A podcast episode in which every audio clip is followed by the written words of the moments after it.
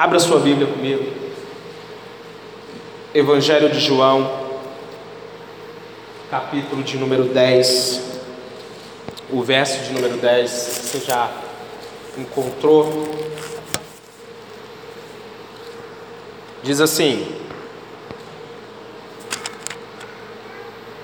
O ladrão vem apenas para roubar, matar e destruir. Eu vim para que tenham vida e a tenham em abundância. Amém? Somente esse versículo. Feche seus olhos. Quero orar com você nesse momento. Curve sua cabeça, feche seus olhos. O Espírito Santo nessa noite ministra o seu coração. Que a palavra dele hoje venha frutificar em você. Que fortalezas na nossa mente, na sua mente, sejam vencidas nessa hora. A Bíblia diz que as armas da nossa milícia elas não são carnais, mas são poderosas em Deus para destruir fortalezas, sofismas, argumentações humanas que se levantam contra o conhecimento de Deus e levando, levamos todo o pensamento cativo à obediência de Cristo. Que a nossa mente nessa noite seja um terreno fértil para a tua palavra, Deus, para que ela frutifique, para que ela traga resultados na vida das pessoas em nome de Jesus. Você pode dar um glória a Deus? Esse versículo ele é um dos mais chamativos para mim no Novo Testamento. Essa definição bem simples que Jesus dá da sua missão, do seu propósito e do propósito do inimigo. Ele deixa muito claro que o propósito do, do ladrão, do diabo, é roubar, matar e destruir. E ele deixa muito evidente que o propósito dele é nos dar uma vida e uma vida em abundância. E é interessante nós imaginarmos que aquela cruz do Calvário, ela não foi com, ela não foi com propósito apenas de tirar você da terra para levar você para o céu. Na verdade, naquela cruz, Jesus estava querendo encher as nossas vidas de significado. Você pode ter uma vida plena aqui na terra. Quantos acreditam nisso em nome de Jesus? Isso que eu vou pregar hoje para alguns parece muito com essas teologias da prosperidade. Tem muita gente que não gosta desse tipo de pregação. Mas essa, na verdade, é o tipo de pregação que eu gosto e que me inspira a entender que eu vou sair amanhã, numa quinta-feira ou numa segunda-feira, eu vou iniciar minha semana e eu tenho expectativas quanto à minha vida. Eu não estou vivendo aqui uma vida no modo sobrevivência. Fala para o seu irmão hoje, você fala assim, saia do modo sobrevivência. Você pode ativar hoje um modo de vida abundante, viver uma vida com uma mentalidade de abundância, de confiança, acreditando que Deus tem coisas boas para nós vivermos nessa terra. Algumas pessoas deram glória a Deus, quantos acreditam nisso? Mas, pastor, a Bíblia diz que o mundo vai acabar, que esse mundo jaz o maligno. Entenda que quando a Bíblia está falando que o mundo jaz o maligno, a Bíblia está falando do sistema não do planeta Terra em si, não desse mundo físico. Foi o sistema que se corrompeu. O diabo, a Bíblia diz que ele é o Deus deste século, ele cegou o entendimento. É interessante que o diabo está cegando o entendimento, para quê? Para que a gente não veja a verdade do Evangelho. Que qual é a verdade do Evangelho? Que nós podemos em Cristo ter uma vida plena. E eu estou falando, por favor, aqui eu estou falando de dinheiro, eu não estou falando aqui de você ter uma conta bancária onde você nunca vai ter dívida, você nunca vai ficar doente, você nunca vai ter problemas. Não é isso que marca uma vida abundância. Mas é entender que em todas as minhas batalhas eu vou ter Deus comigo em todas as minhas batalhas. Que eu vou sair para enfrentar amanhã os meus desafios e Deus vai estar comigo nos meus desafios. Eu vou ter lutas para enfrentar ao longo da minha vida, sim, eu vou ter, mas eu confio que em todos eles eu vou ter um Pai zelando por mim, cuidando de mim, a mão dele vai estar sobre mim e o inimigo não vai ter poder sobre a minha vida. Essa é a marca de uma vida abundante. Mas o que, que pode contrastar com uma vida abundante? Primeiro, é uma vida de medo. A Bíblia diz que o perfeito amor lança fora o medo. É interessante que a oposição que nós encontramos na Bíblia ao medo é a fé, não é a coragem. Muitas vezes nós vamos querer definir o oposto de, de medo como coragem. Mas o oposto do medo, e a gente consegue compreender isso dentro da palavra de Deus, o oposto do medo é a fé. Você vai ver que Jesus sempre vai dizer para alguém: ei, não tenha medo, creia. Ele encontra, a Bíblia diz que Jairo, um líder da sinagoga, e essa era a mensagem que eu ia pregar hoje. Até 5 horas da tarde era essa a mensagem. Aí eu voltando para casa, Deus me travou, o esboço está até ali. E de repente não era mais essa mensagem, eu tinha que preparar hoje, eu fiquei, meu Deus do céu, fiquei até com medo, viu, Paulinha? E fui preparando. Mas o líder da sinagoga, Jairo, a Bíblia vai dizer que ele se aproxima de Jesus, ele vai se prostrar diante de Jesus e vai clamar a Jesus pedindo que Jesus curasse, que Jesus fosse até a filha dele que estava doente. Ele tinha uma filha que estava acamada. Então, você conhece a história, Jesus é interrompido por uma mulher que há 12 anos sofria com fluxo de sangue lá, que, não, que era constante. Então, Chegam alguns da casa de Jairo e vão dizer para Jairo assim: olha, não incomode mais o mestre, porque a sua filha morreu. Então, Jesus, a Bíblia diz assim que Jesus não fez caso deles, mas Jesus vai dar para ele uma instrução: ei, não tenha medo, creia somente. Eu entendo que o meu opositor, o opositor da minha fé é o meu medo. Nada impede mais uma vida de fé do que o nosso medo. Sabe o que é o medo? O medo é você imaginar um cenário, um cenário no futuro. Você imagina o seu futuro e você só imagina o pior cenário, é medo. Agora, olha como a fé é o oposto do medo, que quando eu tenho fé, eu olho para o meu futuro e eu vejo meu futuro como Deus vê. Isso é fé. Fé é pegar, olhar para o meu futuro e enxergar o meu futuro como Deus enxerga. Como vocês estão entendendo isso aqui hoje? A oposição ao meu medo é uma vida de fé. Pergunta para o seu irmão sobre qual dos dois você está vivendo hoje. Pergunta, irmão, me ajuda a pregar sobre qual dos dois você está vivendo hoje: medo ou fé? Bill Johnson, ele tem uma frase que ele vai dizer que o medo é a fé no reino errado. Que quando eu estou com medo, Felipe, eu estou com fé no reino errado. Quando eu estou com medo, eu estou dando crédito às coisas ruins.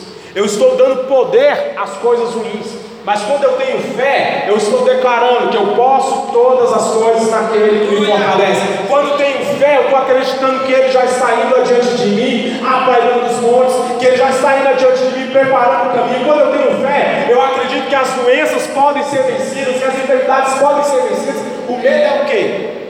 É eu ficar imaginando, como Jó disse, aquilo que eu receava me aconteceu, aquilo que eu temia veio sobre mim. Essa é a definição de medo. O salmista ele diz: Eu, mas eu quando estiver com medo, confiarei em ti. Você pode declarar isso hoje, fala assim, levanta e fala assim, mas eu quando estiver com medo, eu vou confiar em ti. Porque entenda, o medo ele transforma possíveis heróis em covardes. Porque todas as vezes que eu paro e vou ler a história do desafio de Golias, quando ele aparece e começa a desafiar o povo de Israel, a Bíblia vai dizer que durante 40 dias ele lançou o seu desafio habitual. Imagine, durante 40 dias, aquele homem ficava insistentemente desafiando o povo.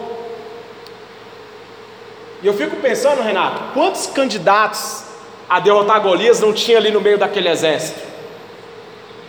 Quantos candidatos a ser aquele que derrubaria aquele gigante estavam no meio daquele exército? Bastava um ter coragem de dizer assim: Eu vou enfrentar esse gigante. Quantos estão entendendo aqui?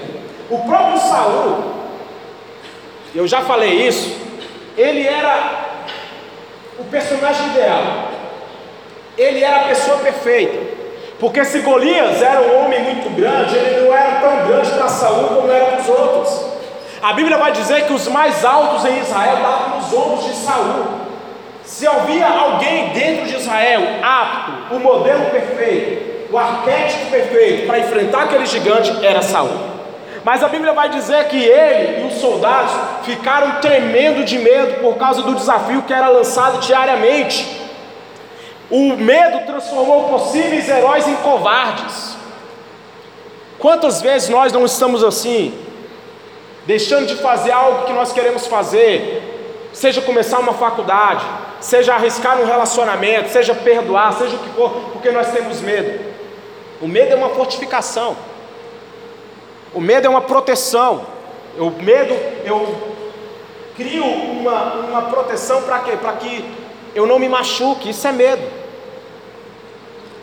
Mas hoje, em nome de Jesus, levante sua mão, eu profetizo que você vai vencer os seus medos aquilo que estava paralisando você, aquilo que te paralisou por anos, não vai paralisar mais. Ei, você vai vencer os seus medos, você vai vencer, você vai vencer suas paranoias, você vai vencer as suas fobias, você vai vencer as suas, aquilo que está sendo um obstáculo na sua vida. Pastor, eu tenho medo de falar em público, eu tenho medo de tentar qualquer coisa e me magoar. Ei, você vai vencer os seus medos, as suas, aquilo que pode te decepcionar, e você vai triunfar naquilo que Deus colocou no seu coração em nome de Jesus. Segunda característica que contrasta com uma vida abundância, de abundância é uma vida de insegurança. E aqui de novo eu preciso falar desse exemplo, desse antimodelo que foi Saul. Porque vocês conhecem a história dele. Ele desde o início, ele era marcado por algo chamado insegurança. Quando ele foi escolhido para ser rei, eu gosto, eu, eu, eu marquei isso na minha Bíblia. Quando eu vejo que quando ele foi separado para ser rei, vai ter um momento onde ele vai estar reunido com o povo e ele vai ouvir as pessoas dizendo dele assim: é esse aí que vai ser o nosso líder, é esse aí que vai nos liderar na batalha. E a Bíblia diz que ele ouvia essas coisas e guardava para ele, ficava calado, ele ficava em silêncio. E eu fiquei imaginando como aquele homem foi alimentando as inseguranças. Quantos de nós não passamos a nossa vida alimentando as nossas inseguranças? E a insegurança, ela vilaniza as pessoas. Eu fico vendo vilões em todos os lugares. Eu fico procurando adversários, inimigos. Então, Davi vai lá, derrota Golias. As pessoas começam a, a, cantar, Davi se torna conhecido, ele tem a sua projeção nacional, ele se torna um líder militar, ele começa a lutar as campanhas de Israel, ele começa a vencer vários inimigos. Então as mulheres começam a cantar, Davi matou, é, Saul matou milhares, mas Davi matou dezenas de milhares. Então a Bíblia vai dizer que aquele homem começou a enxergar em Davi um inimigo, seu melhor soldado, aquele que ia à frente em nome de Saul. Ele começou a enxergar naquele homem a sua, o seu inimigo, o seu adversário. É isso que a insegurança faz.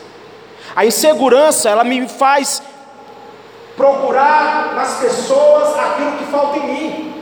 E eu não aceito, Roberto, eu quero matar aquilo que eu não tenho. Você vê, o que que motivou Caim a matar Abel?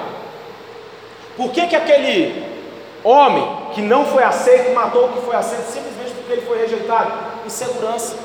E ele viu em Abel o que ele não tinha, ele foi lá e matou Abel. Quantos estão aqui comigo em nome de Jesus? A insegurança me faz ver nas pessoas inimigos, adversários. A insegurança ela me torna pequeno. Outro episódio de Saul, você vai ver lá na Bíblia que ele coloca, ele constrói para si uma estátua. Parece até que ele se via muito bem, mas ele constantemente precisava se autoafirmar. Quando ele ergue um monumento em sua própria homenagem, aí você pode ler depois está lá na Bíblia, ele ergue um monumento em sua própria homenagem, uma estátua para se homenagear, o que, que era aquilo? Era ele tentando se autoafirmar, ele era, era ele tentando mostrar que ele era grande, ele precisava mostrar para si mesmo, para as pessoas, que ele era o rei, porque ele não se via desse jeito. E quando eu não consigo me enxergar como eu sou, eu me privo de viver aquilo que Deus tem para mim. Ei, não importa se você está sentado nessa cadeira, não importa como está a sua conta bancária hoje, o que você é em Deus não pode ser mudado. Se Deus criou você para ser algo, Ele vai te, vai te conduzir para aquilo que Ele te criou para ser. Davi estava lá, de trás da malhadas, enfrentando leões e enfrentando ursos. Quando ele foi enfrentar aquele gigante, ele não estava com medo. Mas ele já era alguém capaz. Lá naquela hora, onde ninguém estava vendo, quando ele matou um leão, quando ele matou o urso, quando Golias chegou, ele olhou para Golias, ele imaginou. Ah, imaginou não, a gente vê ele falando: quem é esse incircunciso para desafiar o exército do Deus vivo. Então, querido, não importa como você se sente a respeito de você, a, respeito de você mesmo, eu quero te dizer que Deus tem coisas grandes preparadas para você. Então, pega essa sua insegurança hoje, coloca diante de Deus e fala: Senhor, eu quero ser aquilo que o Senhor me criou para ser, independente da opinião das pessoas, independente de como eu me sinto hoje, eu vou confiar naquilo que o Senhor tem para mim, na tua palavra, meu respeito. Porque tem dias que nós vamos nos sentir pequenos inaptos. Tem dias que você vai ser, vai, você vai se sentir incapaz de fazer algo, com certeza. Mas não são, não é como eu me sinto que vai definir como eu vou me comportar. A fé é isso, é você agir a despeito de como você está se sentindo. Fala isso para o seu irmão. Fé é você agir a despeito de como você está se sentindo. Então você pode estar se sentindo hoje inseguro, com medo, pequeno, mas é Deus escolhe as coisas que não são para reduzir a nada as que são. Deus pega o homem do mundo e o coloca com os príncipes da terra. Deus é especialista em fazer confusão na cabeça humana, irmãos. Agora, uma vida abundante ela se manifesta de que forma? Primeiro, está em Cristo. Essa é a primeira característica. Para eu viver uma vida abundante, primeiro eu preciso estar em Cristo. Jesus disse: Se vocês estiverem em mim, as minhas palavras em vós pedireis o que quiserdes e vos será feito. Para eu viver uma vida abundante, eu preciso estar em Cristo. Fala assim: está em Cristo. É interessante, Jesus, ele vai dizer para os seus discípulos: olha, sem mim, nada podeis fazer. A marca de uma vida abundante, ela começa com eu estando em Cristo, é enraizado em Cristo, é firmado em Cristo. A Bíblia diz que não há salvação, a Bíblia diz que não, não, não há nenhum outro nome dado para os homens que importa que nós sejamos salvos. A segunda marca, característica para viver uma vida abundância é mudar os seus pensamentos. Por quê, querido? Porque uma mentalidade de abundância, ela sempre vai se chocar com uma mentalidade de escassez. É binário. Ou você tem um pensamento de abundância, ou você tem um pensamento de escassez. Eles se chocam. Eles não podem coexistir. Ou você vai pensar com um modelo de mentalidade de abundância, ou você vai ser ter uma mentalidade socialista, desculpa, comunista, desculpa de novo, mas está sempre pensando na falta. Tem gente que os seus olhos estão na falta. E acredite, é onde. É, essa é, uma, é a raiz maligna. Aí desculpa se tiver alguém que pensa diferente, mas a raiz maligna do comunismo é essa: é multiplicar a pobreza. É, não, é, não há o suficiente para todos. A mentalidade de escassez ela é maligna ela nos rouba, ela nos priva. Se tem uma coisa que o diabo quer desenvolver em nós, é uma mentalidade da falta, é uma consciência da falta. Você fica, ah, se Pedro está prosperando, então João está ficando pobre. Se alguém, enquanto você está aí comendo nesse restaurante chique, tem gente passando fome na rua. Fala assim: há lugar para todos. Por que, que tem pobreza, irmão? Não é culpa de Deus. Tem pessoas passando fome? Tem não é culpa de Deus. A igreja tem uma responsabilidade com isso? Tem. Mas, pense bem, nós precisamos vencer a mentalidade de escassez. Isso só acontece através de Cristo. Essa mentalidade da falta, essa consciência da falta, esse sentimento de que não há o suficiente, isso é, é a mentalidade do diabo. É assim que ele quer que nós vivamos, com o pensamento de que não há o suficiente para todos, e isso me priva. Mas na verdade a Bíblia diz que nós precisamos transformar, por isso que ele diz: transformar pela renovação do vosso pensamento. A, transformação ela acontece internamente. As nossas maiores batalhas, querido, preste atenção nisso. Suas maiores batalhas elas acontecem na sua mente. Coloca a mão na sua mente. Fala assim: as maiores batalhas que eu vou enfrentar, elas acontecem aqui. É na nossa mente. Nossas maiores, os maiores obstáculos que nós vamos enfrentar na nossa história são internos. A Bíblia diz que assim como o homem imagina na sua alma, assim ele é. Os seus pensamentos, eles definem você. Olha, o que hoje nós estudamos como, com a inteligência emocional, com a neuroplasticidade, neurociência e tudo mais, foi ensinado por Jesus, foi ensinado na Bíblia há, há séculos atrás. Os seus pensamentos estão definindo você. Você não é o que você pensa que você é, mas aquilo que você pensa efetivamente é o que você é. Repete isso para o seu irmão. É brincadeira, gente. Porque é chato mesmo falar isso. É um trava-língua, né?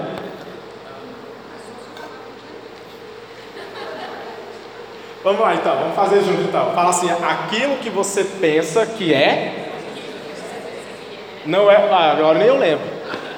Mas eu sei que é o seguinte: o que você pensa que você é, não é o que de fato você é, mas aquilo que você está pensando efetivamente é o que você é. É isso. Dá para entender, né? A terceira característica para viver uma vida abundante é criar conexões, relacionamentos. É interessante, mas Jesus ele montou uma equipe, irmão. O Filho de Deus, o próprio Deus encarnado, o Verbo que se fez carne, ele montou uma equipe, ele não fez tudo sozinho.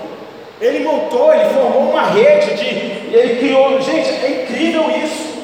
E ele reuniu um grupo que abalou o mundo. Jesus disse para ele: vocês vão fazer as obras que eu estou fazendo, e vocês ainda vão fazer coisas maiores. Jesus, ele não agiu sozinho. E tem gente que fica assim: ah, eu, eu, eu, eu, eu sirvo a Deus, mas eu não preciso de ninguém.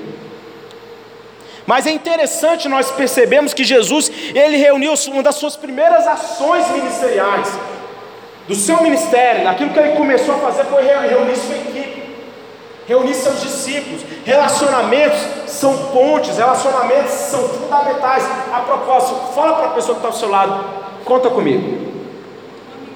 E fala sinceramente, seja alguém que as pessoas possam contar. Eu gosto muito de imaginar que quando Jesus envia os seus discípulos, ele envia os seus discípulos para pregar, ele dá instruções que vocês não vão levar nem bolsa nem alforje. Entrar numa casa, declare a paz sobre aquela casa, se aquela casa não receber a paz, a paz vai voltar para você. Então eles voltam, e ó, essa pergunta de Jesus ela me marca. Ele envia os discípulos, ele pergunta para eles: por acaso lhes faltou alguma coisa? Essa foi a pergunta que Jesus fez para os discípulos: Eu os enviei, mas por acaso faltou alguma coisa? Ei, levante suas mãos, querido. Eu quero dizer que na sua vida, no seu chamado, quando você estiver indo aonde Deus mandar você ir, quando você estiver em alinhamento com a promessa, com a palavra dele, você não vai ter falta de coisa alguma na sua vida. Sabe por quê? Porque é Ele quem vai estar suprindo você, é Ele quem vai estar capacitando você. Então, você pode sentir seguro pequeno, sem condições mas Ele vai te enviar, e é Ele quem vai te sustentar. O Senhor é o meu pastor, e eu não terei falta de coisa alguma. Eu quero concluir. Há uma vida abundante aguardando você. E como eu falei, uma vida abundante, ela não significa ausência de luta, aí não é isso, preste atenção, não é ausência de luta, mas significa que em todas as minhas lutas, Deus vai estar comigo em todas elas. Você pode falar isso em todas as minhas lutas. Eu sei que Deus vai estar comigo. Então, amanhã, nos desafios que você tem para essa semana, irmã Ellen, Deus vai estar com você. Nesses desafios que você tem para esse ano de 2019, nesse segundo semestre, Deus vai estar com você. Ei, para os sonhos que você está sonhando, para os projetos que você quer tirar do papel, para aquilo que você quer realizar, para essa luta no seu casamento, Deus vai estar com você em todas essas batalhas. Eu estarei com vocês até a aproximação do século. Isso é a marca de uma vida abundante. Uma autora, ela vai dizer que a chave para a abundância é você enfrentar circunstâncias limitadas. Quantos estão aqui passando por alguma situação limitada aqui? Alguma circunstância limitada? Com certeza você tem alguma área. A chave para a abundância é você enfrentar circunstâncias limitadas com pensamentos ilimitados. A chave para a abundância é você deixar, querido, na sua mente, sua mente ir além. É você trabalhar os seus pensamentos para eles quebrarem a barreira do óbvio. Que isso é milagre? Quando o milagre acontece, pastor, é quando eu coloco a minha fé a um nível onde a lógica da situação é quebrada, onde a lógica da circunstância é quebrada, porque para a lógica humana esse câncer não tem cura. Aí a fé entra em ação. E aquilo que é impossível acontece. Aqui nós temos testemunhos. Nós temos testemunhos de pessoas que.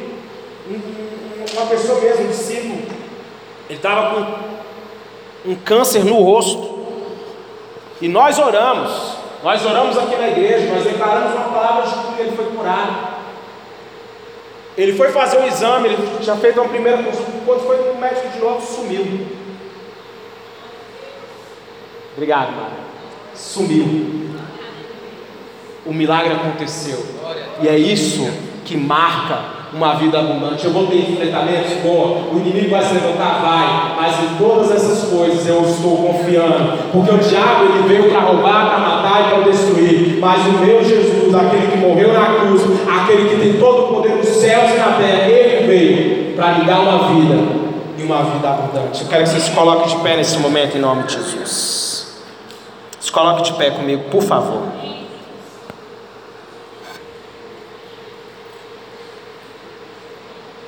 Eu não sei qual é a circunstância que você está enfrentando. Eu não sei qual é o nível das suas batalhas hoje. Talvez o que você precise seja, eu vou repetir, comece estando em Cristo. Nós ficamos por muito tempo tentando vencer nossas batalhas na força do nosso braço. Você pode ficar por muito tempo tentando vencer essa enfermidade. A Bíblia diz que aquela mulher do fluxo de sangue, ela, durante 12 anos, ela gastou todo o seu dinheiro, todos os seus recursos com médicos e nada acontecia até que ela tem um encontro com Jesus. E aquela mulher ela faz o inesperado. Eu ouvi uma frase que me impactou: que quem, tem, que quem quer viver milagre não fica preocupado com a sua reputação. Quem quer viver milagre sai da forma, do, do, do, formato, sabe, do politicamente correto. Quem quer viver milagre se expõe. O que, é que tem marcado seu ano de 2019? Uma vida de abundância ou uma vida de escassez? O que tem marcado seu casamento? Seu casamento é, é, representa uma vida abundante? Não, pastor, meu casamento é. A gente briga dia sim, dia não. A gente fica sem se falar dia sim, dia não. Toda semana a gente tem uma discussão feia. Isso não é o que Deus quer para a sua vida. Pastor, eu não consigo ter o respeito dos meus filhos em casa. Pastor, a, a, minha casa está caindo, eu não consigo, eu não sei o que fazer. Pastor, eu, eu, eu sou tão endividado. Ei, eu quero dizer para você que hoje você pode quebrar uma mentalidade de escassez e acreditar que, ainda que você esteja passando por esse tipo de coisa, Deus tem uma vida abundante para manifestar na minha vida e na sua, e Ele é aquele que pode tirar você do monturo. Vou repetir isso. Ele pode tirar você do monturo e te colocar com os príncipes da terra. Se você deseja viver uma vida plena em Cristo, e que quer orar, eu quero convidar você a sair do seu lugar nesse momento. Havia aqui até o altar.